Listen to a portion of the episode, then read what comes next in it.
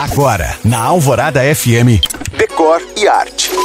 Oferecimento Santa Cruz Acabamentos. Tá construindo? Tá reformando? Aqui tá fácil. A regra era clara: não mexa na penteadeira da mamãe, da titia ou da vovó. E esse aviso, acompanhado de um olhar de advertência, incendiava minha imaginação de menina. O que podia haver naquelas gavetinhas tão bem guardadas? Por isso, hoje eu te conto a história dela, da penteadeira, esse móvel feminino que perdura como símbolo de privacidade e que hoje eu sei guarda joias, maquiagens, perfumes e segredos.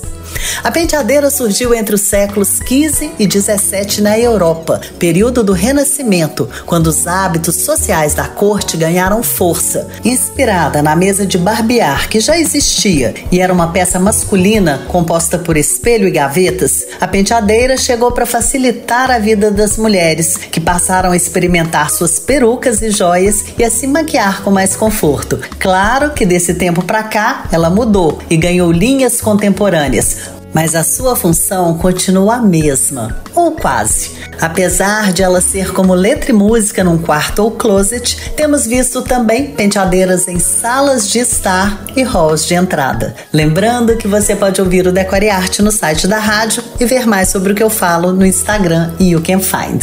Eu sou Janina Esther para a rádio Alvorada FM.